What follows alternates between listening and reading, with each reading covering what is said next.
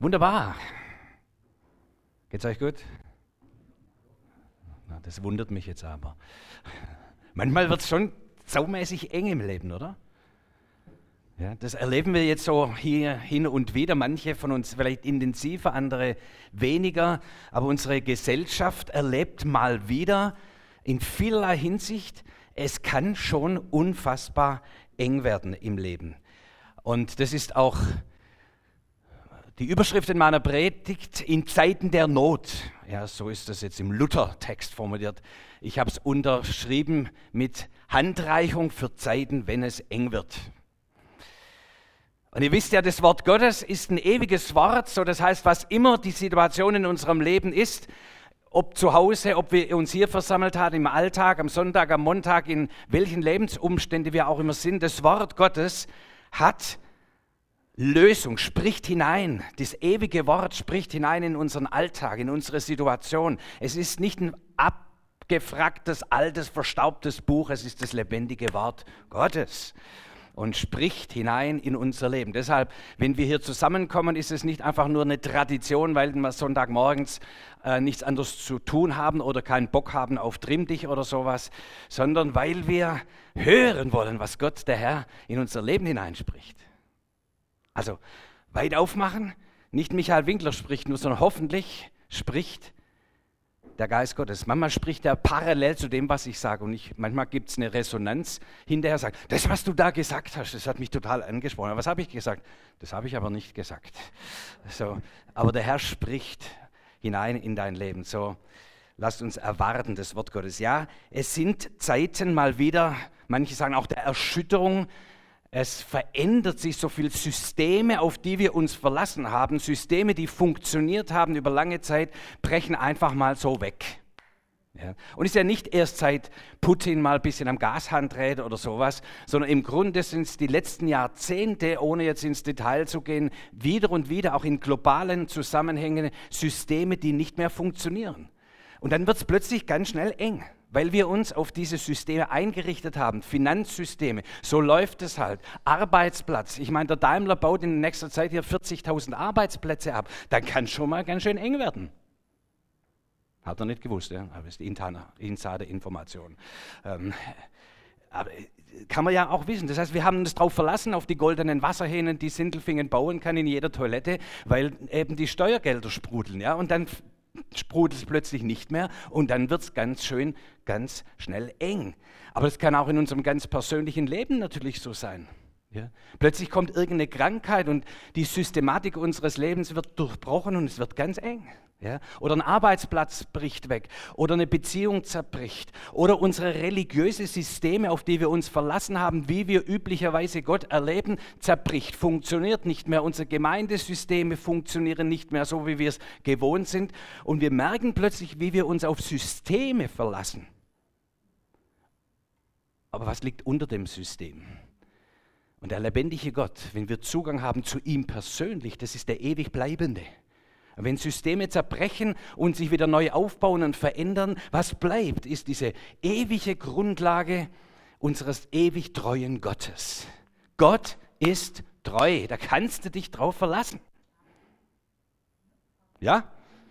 Wirklich. So, das ist die, die Grundlinie. Und wir haben es heute auch wieder gehört, Gott ist sowas für dich.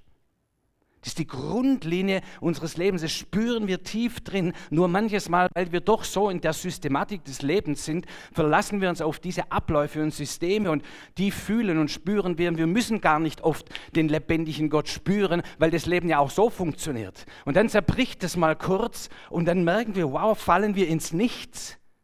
Was so viele Menschen tun, sie fallen ins Nichts, weil sie keine Beziehung haben zu dem ewig Bleibenden. Und was für ein Geschenk, wenn wir persönlich Gott erlebt haben und dort ankern. Vielleicht fallen wir manchmal, wir fühlen uns unsicher und dann spüren wir aber, jetzt fallen wir doch in die Hände des ewigen Gottes, der uns trägt. Was für eine Gnade. Oder wenn du in Zeiten, meine Schwiegermutter mit 90 ist gestorben letzte Woche, ähm, wird morgen die Beerdigung sein, ist ja mit 90 auch okay, oder? Ja. Und sie kennt den Herrn. Aber wie oft ist es so, dann zerbricht plötzlich so was im Leben bricht weg, eine Erkrankung kommt und dann sind viele Menschen so hilflos, weil sie Systeme, die bisher getragen haben, nicht mehr halten und du merkst plötzlich, was ist denn drunter? Und diese Systeme, die zerfallen, zerbrechen. Und das ist jetzt nicht mein Thema heute Morgen, darauf einzugehen. Das wäre ein Seminar, auch sich das bewusst zu machen. Aber es ist schon oft wichtig, mit offenen Augen durchs Leben zu gehen. Auf was bauen wir denn auch unsere Sicherheiten immer auf? Ja, ganz persönlich, aber auch als Gesellschaft. Und wie tragfähig ist das Ding? Und vieles ist sehr tragfähig und gut gebaut und dennoch ist es nicht ewig. Es zerbricht, irgendwann kommt eine Veränderung und es muss wieder neu aufgebaut werden. Und in diesen Zeiten des Wandels, bis wieder neue Systeme da sind, da spüren wir oft mehr als sonst, auf was wir grundsätzlich uns verlassen können. Hm? So, unter diesen Umständen ist die Frage mal zunächst, die ich an uns stelle, die ich an mich gestellt habe, wie reagieren wir denn, wenn es mal eng wird, wenn vorhandene Systeme zerfallen, wenn wir uns auf die Abläufe nicht mehr verlassen können und wir merken, es wird emotional eng, es wird finanziell eng, es wird von anderen Faktoren her plötzlich eng. Wie reagieren wir darauf? Und ich habe auch, als ich die Predigt vorbereitet habe, auch natürlich auch mal selbst mich reflektiert. Wie reagiere ich eigentlich, wenn es eng wird? Und da bin ich so ein bisschen durch mein Leben gegangen. Und so in der ersten Phase, als ein System zusammengebrochen ist in meinem Leben, das war, als meine Mutter erkrankte an, an, Krebs und dann schlussendlich verstarb mit 40 Jahren, als sie 40 Jahre alt war. Ich war 15, wir waren vier Kinder, vier Jungs. Der jüngste war fünf, der älteste war 17, ich war 15, 14, 15 in der Zeit. Und das Familiensystem ist zerbrochen. Ich meine, ist klar, wenn so eine Mutter aus dem Leben gerissen wird und es geht ja über zwei, drei Jahre, die Erkrankung, das war ja schon alles sehr, sehr unsicher und, und unklar. Und dann kommt der Tod und dann ist auch zunächst mal alles anders. Ja. Und wie habe ich damals reagiert, so als Jugendlicher? Und da habe ich so reagiert, habe mich zurückgezogen. Macht ihr euer Zeug? Ja. Ich ziehe mich zurück in die Welt. Es war damals so die Hippie-Zeit. Ja.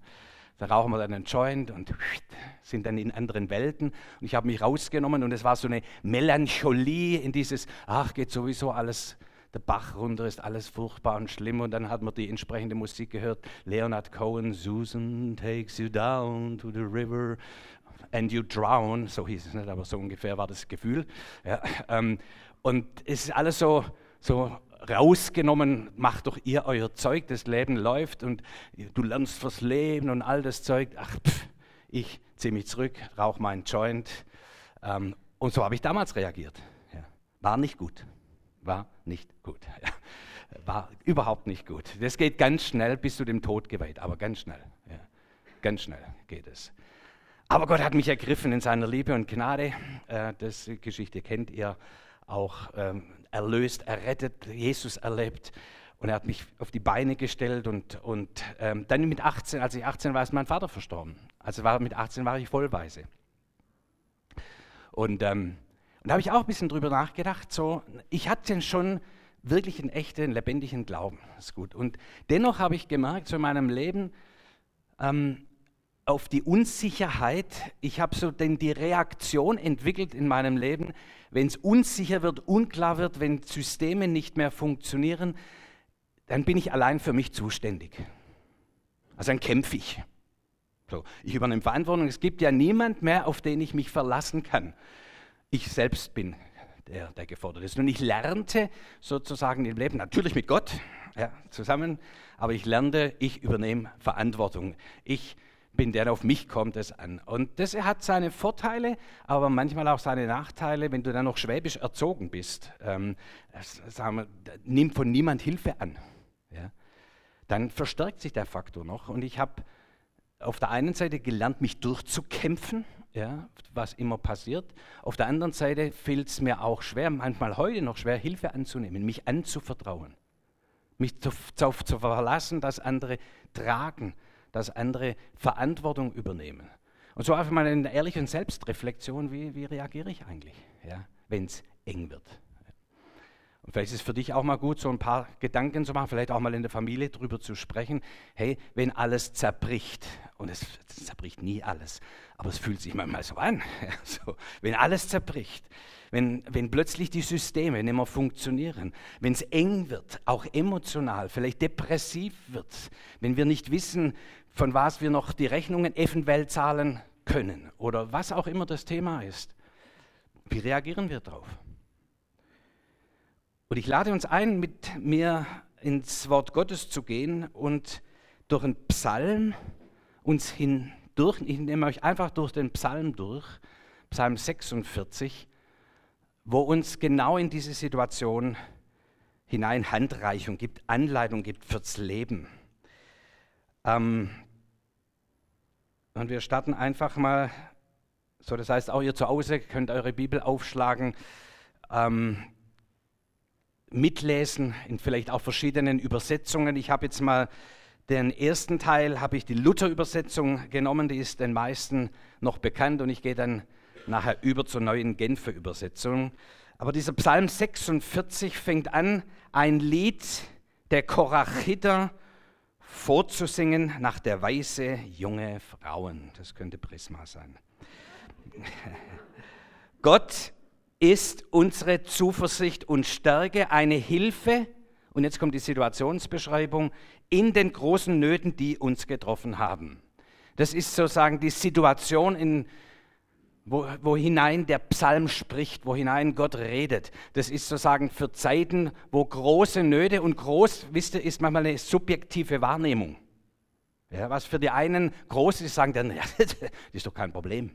Das spielt aber keine Rolle. Die Frage ist zunächst, wenn ich in große Nöte komme, es fühlt sich bescheiden an, ja, ich weiß nicht mehr aus und ein. Das ist die Situationsbeschreibung hier. In diese Situationen spricht der Psalmist hinein, spricht Gott hinein. In dein Leben, in unser Leben, auch in unsere Gesellschaft, bin ich überzeugt davon. Auch in unsere Kirchen und Gemeinden spricht er hinein, wenn eine Zeit kommt, wo große Nöte uns treffen. Was ist dann unsere Vorgehensweise? Und ich gehe gleich nochmal zurück. Ein Lied der Korachiter, da fängt es ja schon an. Wer sind die Korachiter? Die Korachiter, die, der Korah, das hat vielleicht manche Bibelkenner von euch schon mal gelesen, die Rotte Korah, 4. Mose 16, äh, wird manchmal den Gläubigen um die Ohren gehauen, wenn sie rebellieren. Ja, die Rotte Korah. So. Was war denn der Korah? Der war ein Levit. Die Familie von Korah war Leviten und Mose und Aaron waren Priester. Und das konnten die irgendwann nicht ertragen. Wir sind nur Leviten und ihr erhebt euch hier als Priester über uns. Das alte Spiel, die da oben. Meint ihr wohl, ihr seid die Besseren? Warum können wir nicht auch da oben sein? Ich will jetzt auch mal was zu sagen haben. Ich bin nur Mitarbeiter. Und es hat ihnen gestunken. Ja, und der Korah der hat dann einen Aufruhr angezettelt. Wie man das halt so macht, so in den Gemeinschaften und Gemeinden läuft es manchmal auch so. So hintenrum werden dann Netzwerke aktiviert, ähm, ein paar einflussreiche Leute gewonnen und er hatte schlussendlich 250 Leute beisammen. Und die 250 Leute sind dann auf die Straße gegangen und haben gegen Mose und Aaron aufbegehrt. Gibt es heute nicht mehr. Und es ging um Gleichstellung. Das war das Thema. Wir wollen alle gleich sein. Klammer auf, richtig ist im Wort Gottes, es gibt eine Gleichwertigkeit, kein Ansehen der Person. Aber es gibt unterschiedliche Rangordnungen. Nicht jeder kann alles sein. Nicht jeder ist für alles begnadet und begabt. So, wenn Menschen begabt sind, Führung zu übernehmen, viel Führungskraft haben, dann ist es gut, sondern sei froh, dass du es nicht machen musst. Weil wenn du es machst und du hast dafür nicht die Gabe und die Gnade, dann gehst du sowas von unter. Und einfach, ich will auch mal was zu sagen haben. Äh, Nichts gut. Ja. Denn es könnte sein, du bist dann in einer Position, hast plötzlich was zu sagen, hast die Kraft dafür nicht, hast die Gunst, die Gnade nicht, die Gabe dafür nicht. Dann gehst du aber sowas von unter. Aber das ist halt manchmal das Gefühl. Damals war es schon so. Ja? Das Gefühl, ich will jetzt auch mal. Warum ihr und nicht ich? Und Mose und Aaron waren da klug und weise, haben sich gar nicht verteidigt, sondern gesagt, hey, lass es uns vor Gott bringen. Ja? Weil wir, haben uns da nicht in die Position gebracht. Wir haben das als Berufung von Gott empfangen, empfunden, haben das angenommen mit Zittern, wenn ihr euch an die Geschichte von Mose erinnert. War ja nicht, ja, klar, mache ich, logisch, ja, sondern, oh, an jemand anderen. Aber jetzt hat er angenommen, was Gott ihm beauftragt hat zu tun und dann sagt, gut, dann soll Gott richten. Oh, und die Sache ging nicht so gut aus. Die Erd Erde hat sich geöffnet, 250 Leute waren weg. Gibt es heute nicht mehr. So, aber damals war das eine Möglichkeit, ähm, wie Gott eingegriffen hat. Also der Korah hat es sowas von verbockt. Und jetzt einige Zeit später, Jahrzehnte später, Jahrhunderte später, lesen wir von seinen Söhnen, dass sie Lobpreisleiter geworden sind im Hause des Herrn.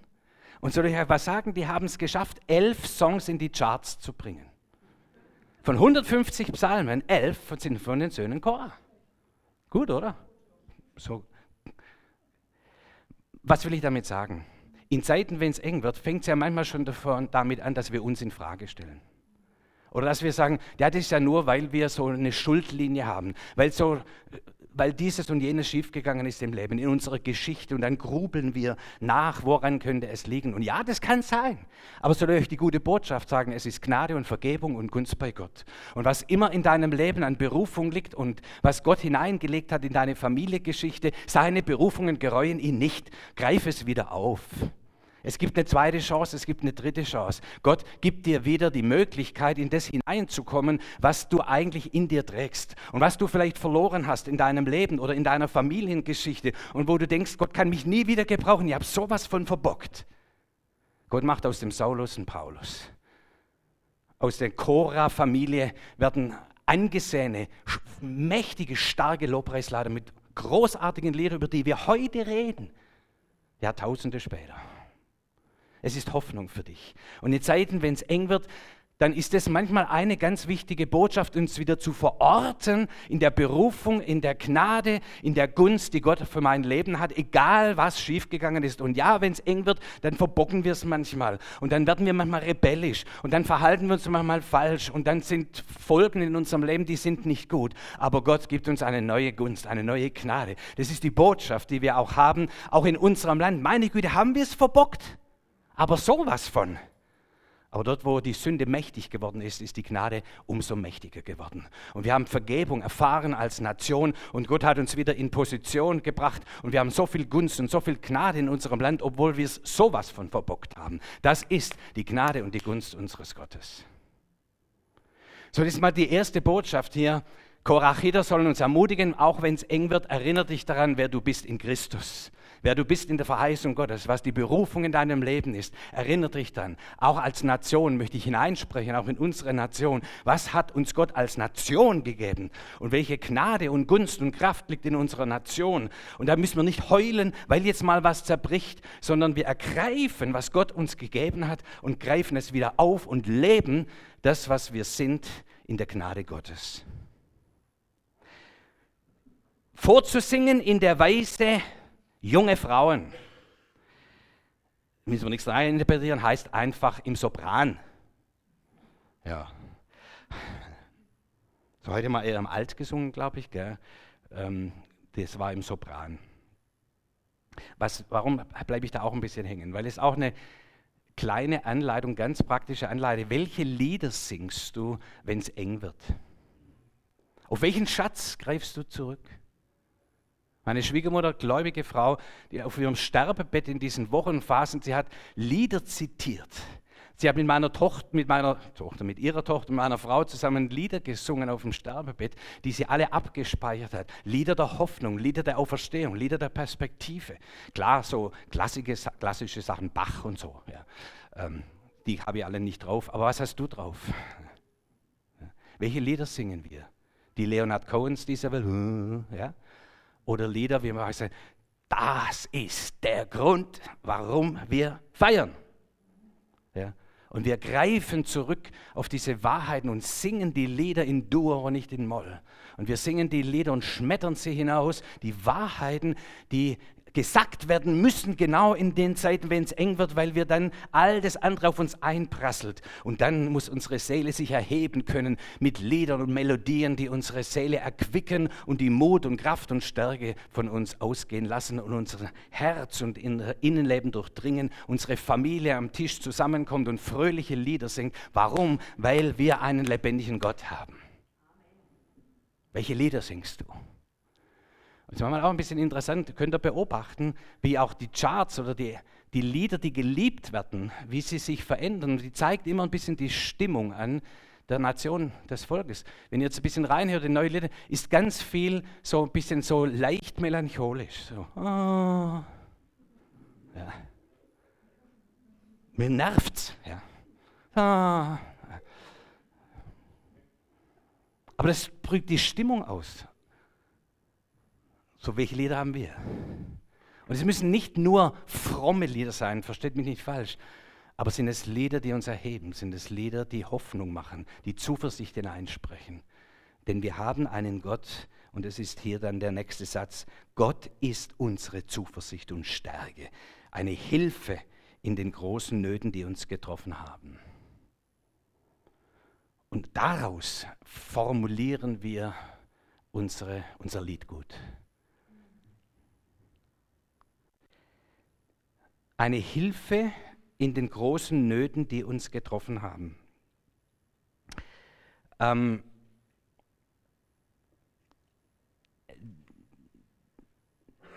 da heißt es, er ist eine Hilfe. In, einer anderen Übersetzung kommt es aus meiner Sicht noch besser raus, weil es heißt hier, eine, er bereitet uns eine Fülle an Hilfen. Ja. Also es kommt, zum, das ist ein bisschen fast zu, zu schwach ausgedrückt hier im Luthertext. Eigentlich der, der hebräische Text bringt zum Ausdruck, es gibt sozusagen eine Masse an Möglichkeiten. Gott ist unsere Zuversicht und Stärke, eine, er bereitet uns eine Fülle an Hilfen, die zur Verfügung stehen. Und im Grunde ist diese Wahrnehmung, das heißt, wir, wir wurden auch nochmal daran erinnert äh, in diesem Impuls heute Morgen, hey, vor welchem Gott stehen wir? Mach dir mal wieder bewusst, was ist das für ein Gott? Und dieser Gott, es gibt bei ihm kein Unmöglich. Es gibt bei ihm keine Begrenztheiten. Er hat eine Fülle von Möglichkeiten, eine Fülle von Hilfen. Unser Thema ist es, werden wir das in diesen Zeiten entdecken und haben wir den Zugang dazu, zu entdecken, was für Hilfen da sind. So gehen wir ein Stück weiter. Wie gesagt, wir gehen durch diesen Psalm 46 miteinander durch. Wenn es eng wird, dann fürchte dich nicht, finde Gottes Hilfen. Haben wir schon ein bisschen angedeutet hier. Gott ist für uns Zuflucht, ist jetzt hier Vers 2. Und Schutz haben wir gerade gelesen, ich lese es jetzt nochmal in der neuen Genfer Übersetzung. In Zeiten der Not schenkt er uns seine Hilfe mehr als genug, also in Fülle. Darum und das ist die Begründung. Darum, deshalb fürchten wir uns nicht, wenn auch die Erde bebt und wankt und die Berge mitten ins Meer sinken, wenn auch seine Wellen brausen und tosen und die Berge erbeben von seiner gewaltigen Kraft. So, was ist hier der Hintergrund? Ein bisschen, wenn ich es übersetze auf unsere heutige Zeit, was hat der Altbundespräsident Gauck gesagt? Angst macht die Augen klein. Ja. So, aber darum fürchten wir uns nicht. Und dann weitet sich unser Blick. Wenn die Angst weicht, wird der Blick weit. Für was? Für die Menge an Hilfen Gottes. Ja. Und deshalb ist es immer wieder wichtig, das zu hören und zu empfangen. Hey, fürchte dich nicht. Ja, du hast gut reden. Jetzt Befehl, fürchte dich nicht. Ja. Warum nicht einfach so, sondern damit du die Möglichkeiten erkennst, die es doch gibt, es gibt immer eine Lösung, es gibt immer eine neue Möglichkeit, es ist vielleicht sogar eine Chance, das, was sich jetzt hier verändert, um was Neues aufzubauen. Und dann kommt so fast dieses, darum fürchten wir uns nicht, wenn auch die Erde bebt, da kommt jetzt so, selbst wenn, wenn jetzt Dinge passieren, die Erde bebt, die Berge versinken im Meer, also was, was eigentlich wahrscheinlich gar nicht passieren wird. Aber selbst wenn, So what? Wir fürchten uns nicht, denn Gott ist unsere Zuversicht und Hilfe. So, und wenn der Putin jetzt mal wieder droht, da kommt ein Atombömpchen irgendwo her. Und ich will das nicht kleinreden, aber das ist ungefähr die Dimension, die hier im Psalm steckt. Denn so what? Gott ist immer noch Gott. Und warum ist das so wichtig? Weil wir leben ja oft diese Gedanken, die sind ja noch gar nicht da. Es ist keine Bombe gefallen. Aber unsere Gedanken sind, was ist wenn? Was würde eigentlich passieren, wenn? Was passiert eigentlich, wenn unser Rentensystem zusammenbricht? Und dann rechnen wir das hoch und dann gibt es 20 Artikel und 1000 Artikel und wir denken darüber nach und wir gucken auf unser Konto und wir denken, boah, Versicherungen, wir haben nur zwei Lebensversicherungen, wie sollen wir überleben? Ja, und dann fängt es alles an und unsere Gedanken sind in all diesen Auseinandersetzungen und Eventualitäten und das Herz wird eng. Und der Psalmist legt uns hier nahe, wenn es eng wird, dann sagt, so what, wenn es noch schlimmer wird? Na und? Nicht, weil wir uns zurückziehen, wie Michael Winkler mit 15 Jahren, sondern weil wir wissen, unser Gott ist Gott, egal was passiert. Und er ist unsere Hilfe, er ist unsere Zuversicht, er ist die Grundlage, auf die diese ganze Welt gegründet ist. Mit seinem Wort erhält er das Weltall immer noch. Das steht unter allem drunter. Ja? Und darin verorten wir uns. Deshalb sag mal deinen Gedanken, sag mal den, deinen eigenen Emotionen, deinem Herzen, sag so what, so was soll's, selbst wenn. Und damit murk sich mal all diese bedrohlichen Gedanken und Emotionen, murk sich mal ab und hab dann wieder Raum und sag, ich schaue auf dich, Herr. Was haben wir denn für Möglichkeiten, Herr? Was sind deine Gedanken? Was sind deine Ideen? Aus der Fülle deiner Möglichkeiten hätte ich gerne ein paar Hilfen. Und da brauchen wir uns auch einander in der Gemeinde Jesu, dass wir einander immer wieder ermutigen und sagen, du, jetzt lass es doch mal los. Das klingt manchmal so plump, gell? Wir lassen jetzt alles los, was uns bedrängt. Leicht gesagt. Aber es ist tatsächlich hier eine Aufforderung, ja, jetzt lassen wir mal los, damit wir hören können, damit wir empfangen können, damit die Ideen Gottes in unser Herz hineinfallen, dass die Emotionen, die von Gott herkommen, unsere Seele erquicken und erfüllen können. So, also eine erste oder eine weitere Anleitung findet Gottes Lösungen. Er schenkt Hilfe, Lösungen mehr als genug, eine Fülle von Hilfen. Und diese Einstellung übrigens, die geht dann auch von uns aus. Ich habe das so oft erlebt in meinem Leben, wenn dann so diese Be Verengung kam. Ich sage mal vielleicht ein Beispiel, als wir, meine Frau und ich, wir hatten ganz eindeutig den Eindruck, wir sollen unser Theologiestudium in England machen. Äh, das war richtig und hat sich auch als richtig erwiesen, aber das kostet Geld. Und dann sind wir nach England darüber. Ähm, ich hatte ein bisschen was angespart, war ja im Stahlbau tätig, habe ein bisschen was angespart, aber es hat nur für ein Trimester gereicht. So, wir haben geheiratet, Hochzeit kostet viel Geld, da war nicht viel übrig geblieben. Dann haben wir so 5000 D-Mark damals auf dem Konto gehabt. Hat gereicht für ein Trimester in England. Wir sind trotzdem rüber Natürlich, wir waren jung, ja, da macht man so einen Unsinn. Sind wir rüber. Und zu Weihnachten wieder zurück, das Geld war äh, fast alle. Und wir hatten auch keine Zusage von irgendwelchen Unterstützungen. Ich hatte eine Waisenrente, ein bisschen was. Ähm, das Gesparte war weg. Unmöglich, eigentlich in das nächste Semester gehen. Wir hatten dann auch ein bisschen auf äh, BAföG spekuliert. Und ich habe dann angerufen bei der Dame und äh, Situation nochmal erklärt. Natürlich alle Unterlagen waren bei ihr. Und sie sagt, tut uns leid, Herr Winkler, aber für Sie gibt es maximal im zweiten Jahr, nur für Sie, nicht für Ihre Frau, weil sie könnte auch in Deutschland studieren, gibt es maximal für ein Jahr BAföG. Aber erst im zweiten Jahr. So. ich sage, was jetzt? Und so tief drin in uns, aber es ist trotzdem der richtige Platz. Und ich weiß, das ist so, ja, wie blöd seid ihr eigentlich? Aber manchmal, wenn du so spürst, Gott führt dich einen Weg, ist manchmal doch auch richtig Wege zu gehen, die vielleicht nicht ganz so vernünftig sind. So ganz schlimm ist ja auch nicht, dann müssen wir halt irgendwann aufhören. So, also ist ja nicht eine Katastrophe. Aber wir hatten Eindruck, okay, dann haben wir gesagt, okay, ja, dann gibt es irgendeine andere Lösung.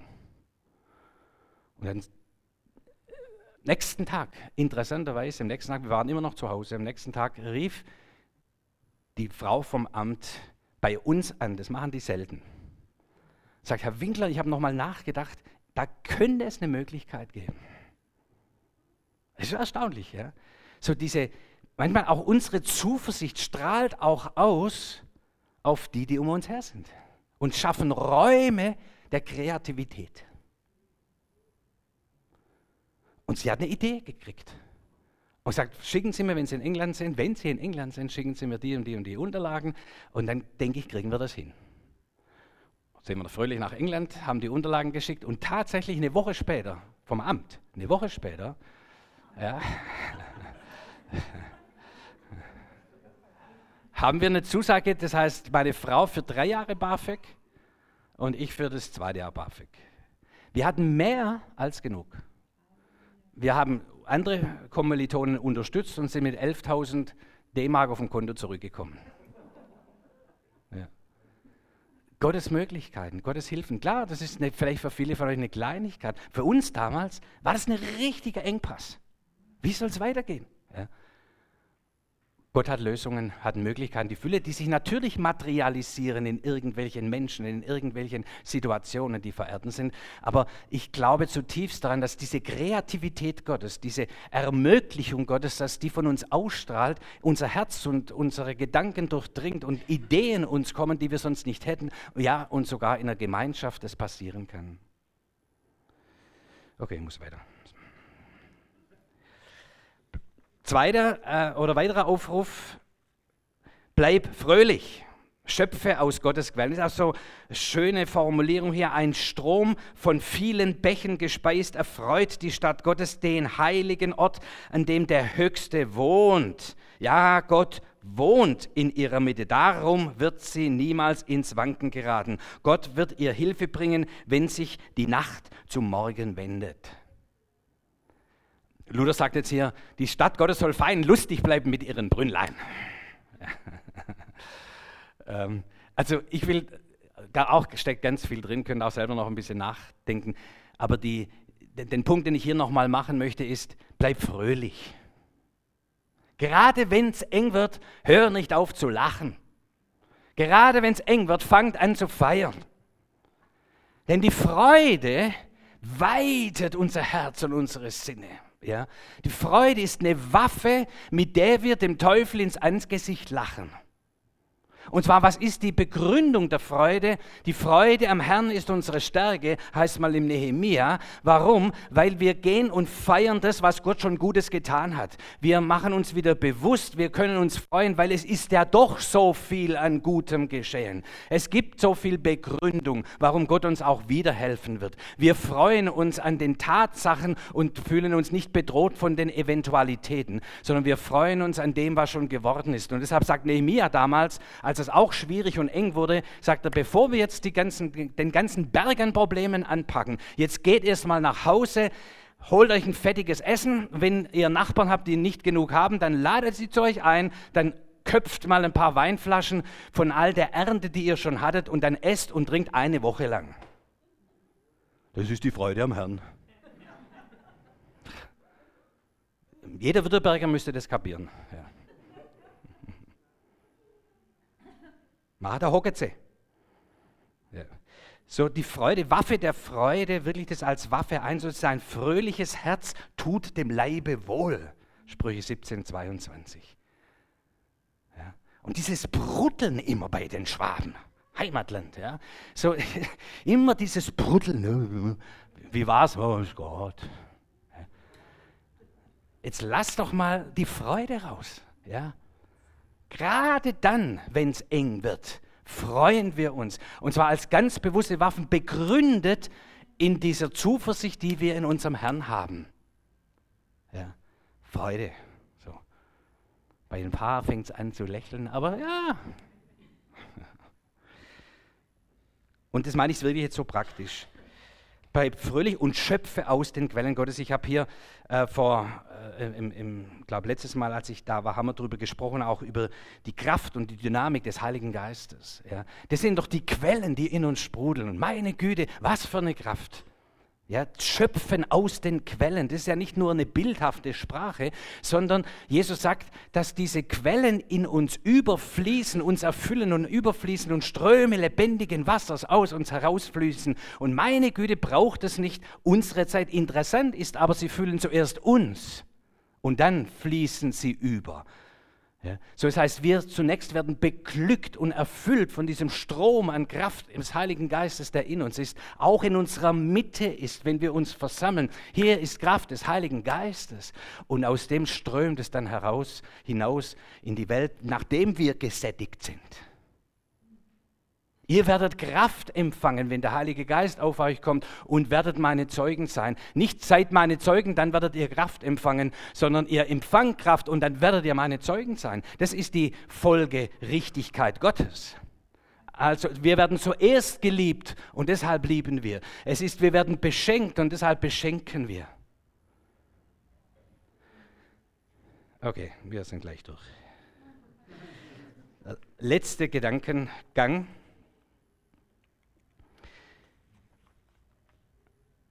Vers 9, kommt und führt euch vor Augen, welch große Taten der Herr vollbracht hat. In aller Welt hat er vernichtende Schläge gegen seine Feinde geführt. Er beendet Kriege. Herr, auch jetzt bitte beende Kriege. Überall auf der Erde. Pfeil und Bogen bricht er in zwei. Er zerschmettert Speere und verbrennt Streitwagen im Feuer. Pause. Lasst euren Aufruhr und erkennt, dass ich allein Gott bin. Jetzt spricht der Herr persönlich, dass ich allein Gott bin. Hoch erhaben über alle Völker, geehrt in aller Welt. Der allmächtige Herr ist mit uns. Der Gott Jakobs ist für uns eine sichere Burg. Vers 11 möchte ich noch mal kurz ins Bewusstsein rufen. Luther-Übersetzung sagt, seid still und erkenne, dass ich Gott bin. Das fällt mir am schwersten, still sein. Aber interessant auch die Übersetzung, lasst euren Aufruhr. Ist es nicht bei euch auch manchmal so, dass wir unseren Gedanken sagen müssen, die sind so aufrührerisch? Ja? Dieses Kopfkino. Ja? Und das Herz ist manchmal so rebellisch und aufgewühlt und klagt an und, und es hat alles seine Berechtigung. Aber jetzt sagt der Psalmist, hey, genau in Zeiten, wenn es eng wird und wenn wir den Schuldigen suchen mal wieder, ob er bei uns ist oder sonst woanders, jetzt lass doch mal den Aufruhr. Halt mal die Schnauze, sei still. Denn dann erkennen wir, dass der Herr Gott ist. Und ich zeige euch das, ähm, ein, äh, kleine, eine kleine Grafik, finde ich sehr interessant, dass säkulare Bücher manchmal geistliche Wahrheiten aufgreifen und uns frisch erklären. Äh, von Otto Scharmer, Scharmer eine, die sogenannte U-Theorie. Kein frommes Buch, äh, es ist ein, ein Theoretiker, aus, ein Professor in Amerika, Massachusetts Institute of Technology. Und er sagt im Grunde, was eigentlich auch klar ist, sagt, die Probleme, die großen Probleme, die wir haben, können nicht, wir nicht mit den Methoden lösen, die uns in diese Probleme gebracht haben. Hat schon mal Einstein gesagt. Ja. Also wenn wir in der gleichen Systematik bleiben, dann werden wir mit der gleichen Vorgehensweise nicht die Probleme lösen, mit denen wir in diese Probleme gekommen sind. Ist ja logisch. So, und jetzt das Gefahr ist, dass wir zu schnell meinen, wir haben Lösungen. Unser Hirn sagt, ah, das kenne ich, müssen wir so und so machen. Ich habe ein Buch geschrieben, so und so geht's. Ich bin 20 Jahre gläubig, ich weiß, wie es geht. Und wir fallen immer in die gleiche Grundproblematik rein. Und er sagt, und das ist eigentlich, was er auch dieser Psalm uns nahebringt oder dieser Text seid stille, wir müssen erstmal downloaden, herunterladen, loslassen, innehalten das, Öffnung des Denkens, Öffnung des Fühlens, Öffnen des Willens, aber vor allem auch zunächst mal loslassen. Lass mal deine Gedanken los, ja, also im Sinne, ich weiß, wie es geht. Lass mal deine Gefühle los. Hier, lass mal den inneren Aufruhr. Auch deinen Willen los. Ich habe aber, ich, das will ich haben. Lass los. Und dann interessanterweise nennt er diesen Ort, wenn wir losgelassen haben, Presencing mit den Quellen in Verbindung kommen. Er meint hier, es gibt so viele Wahrnehmungen, die wir nicht mehr wahrnehmen, weil wir so festgelegt sind, auch in uns und Gedanken, aber auch in einer Gruppe, in einer Gemeinschaft, aber auch darüber hinaus. Und ist eigentlich diesen Ort, den wir kennen auch als Charismatiker, als Mystiker, als Menschen, die mit Gott unterwegs sind, das nennen wir die Gegenwart Gottes. Wir tauchen ein in das Bewusstsein der Gegenwart Gottes, in dieses Größere. Wir lassen los von dem, was uns so einschränkt und einengt und wir begeben uns mal bewusst und vertrauen uns an in diese ewige Quell, Quellorte, die da sind, wo wir empfangen, wo wir hören, wo wir empfinden, wo wir anders wahrnehmen, wo eine andere Dimension da ist, über, weit über uns hinaus. Und ich glaube, wir alle kennen diese Momente und genießen das auch. Das Problem bei uns Charismatik ist, da bleiben wir dann so, oh, ist das schön. Noch mehr, Herr. Ja. Aber damit ändert sich noch nichts. Ist einfach nur schön. Ist ein christlicher Joint, richtig gut. So. Aber darum geht es nicht, sondern jetzt geht es darum, kommen lassen, kristallisieren, äh, Beispiele, also Piloten äh, mal ausprobieren, die Gedanken, die Ideen, das, was wir an Füllen, an Hilfen hier erkennen und verstehen, dass wir es materialisieren, dass wir es in Umsetzung bringen, dass wir es ausprobieren miteinander und sozusagen neue Ideen, neue Vorgehensweisen ins Leben bringen. Und das ist eigentlich das ist ein bisschen technisch erklärt, das, was hier in diesem Text uns nahegelegt wird. Jetzt werd mal still. Lass mal los deine Vorstellungen, deine Gedanken, deine Ideen. Und wir plumpsen nicht hinein in irgendeine Gegenwart, sondern wir begeben uns auch gemeinschaftlich in unserem Nachdenken, Hinhören, gemeinschaftlich in die Gegenwart Gottes, in den Thronsaal Gottes, in die Gemeinschaft mit dem lebendigen Herrn, dort wo seine Gnade ist, dort wo er uns begegnet, dort wo er uns berührt, an den Tisch seiner Gnade, angesichts unserer Feinde und so weiter, in diesen Bilder, die wir hier vorfinden in der Schrift. Und dafür werden wir stille und ruhig und es wird ruhig in uns und erkennt. Und jetzt kommen nicht das Wissen über Gott, sondern Erkenntnis, Offenbarung, Gedanken, diese Aha-Momente, diese, ja klar, so könnte es gehen. Ja, Herr, danke, das ist eine gute Idee, Herr. Ja, und wir fangen an, Ideen zu entwickeln und probieren sie aus und bringen sie ins Leben. Und diese Übung, will ich sagen, ist in Zeiten, wenn es eng wird, substanziell wichtig. Denn sonst werden wir immer schnell versuchen, schnelle Lösungen, einfach mehr Geld reinschütten. Dann wird es schon wieder werden, ja. Nein, mit mehr Geld haben wir die Probleme geschaffen, die wir jetzt haben. Einfach nur mehr Geld wird unsere Probleme nicht lösen. Also dann hört doch mal hin. Lasst mal los, eure Gedanken. Auch die Demut, die da drin ist. Ich weiß es nicht. Wir sind am Ende unserer Möglichkeiten, von dem, was wir bisher kennen und wissen, dieses Loslassen. Und dann begeben wir uns hinein in die Gegenwart Gottes. Und es ist eigentlich etwas, was wir als Gemeinde Jesu, auch hier in Prisma, kennen, lieben, begehren. Diese Zeiten, wo wir vor dem Herrn stehen.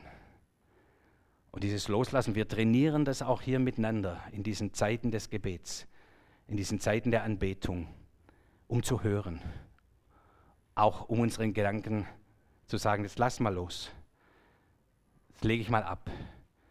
Herr, wir greifen zu auf die Fülle deiner Möglichkeiten. Wir, lass uns erkennen, gib uns Offenbarung, gib uns Erkenntnis, damit wir erleben die Größe unseres Gottes. Vater, ich danke dir, dass wir auch jetzt noch mal für ein paar Momente es genießen dürfen. Wir sind ja mittendrin in deiner Gegenwart. Du bist in unserer Mitte, du wohnst unter uns, nicht nur besuchst uns, du wohnst unter uns. Du hast dein Zelt aufgebaut in unserer Mitte, das Zelt der Begegnung. Und wir gehen jetzt raus aus unseren dunklen Räumen. Auch zwei, drei, die ich wahrnehme, auch im Livestream, die sich begeben haben in den Raum der Depression voller Ängste und Bedrohlichkeiten. Komm, mach heute Morgen die Tür ein bisschen auf. Hab keine Angst. Vor der Tür ist nicht die Bedrohung, sondern es ist der Herr, der anklopft und sagt, lass mich rein. Ich erhelle deinen Raum. Ich erhelle deine Gedanken. Ich erhelle deine Emotionen. Ich nehme den Schmerz weg und schenke dir meine Freude und meine Zuversicht. Und ihr, die ihr vor euren Problemen steht und sagt, wir wissen nicht, wie es nächstes Jahr wird. Lass mal los. Sag deinem Herzen, jetzt ist gut. Jetzt ist Raum und Zeit, dem Herrn zu begegnen und die Erkenntnis, die Fülle seiner Möglichkeiten zu ergreifen. Danke, Geist des Herrn, dass du uns beschenkst. Amen.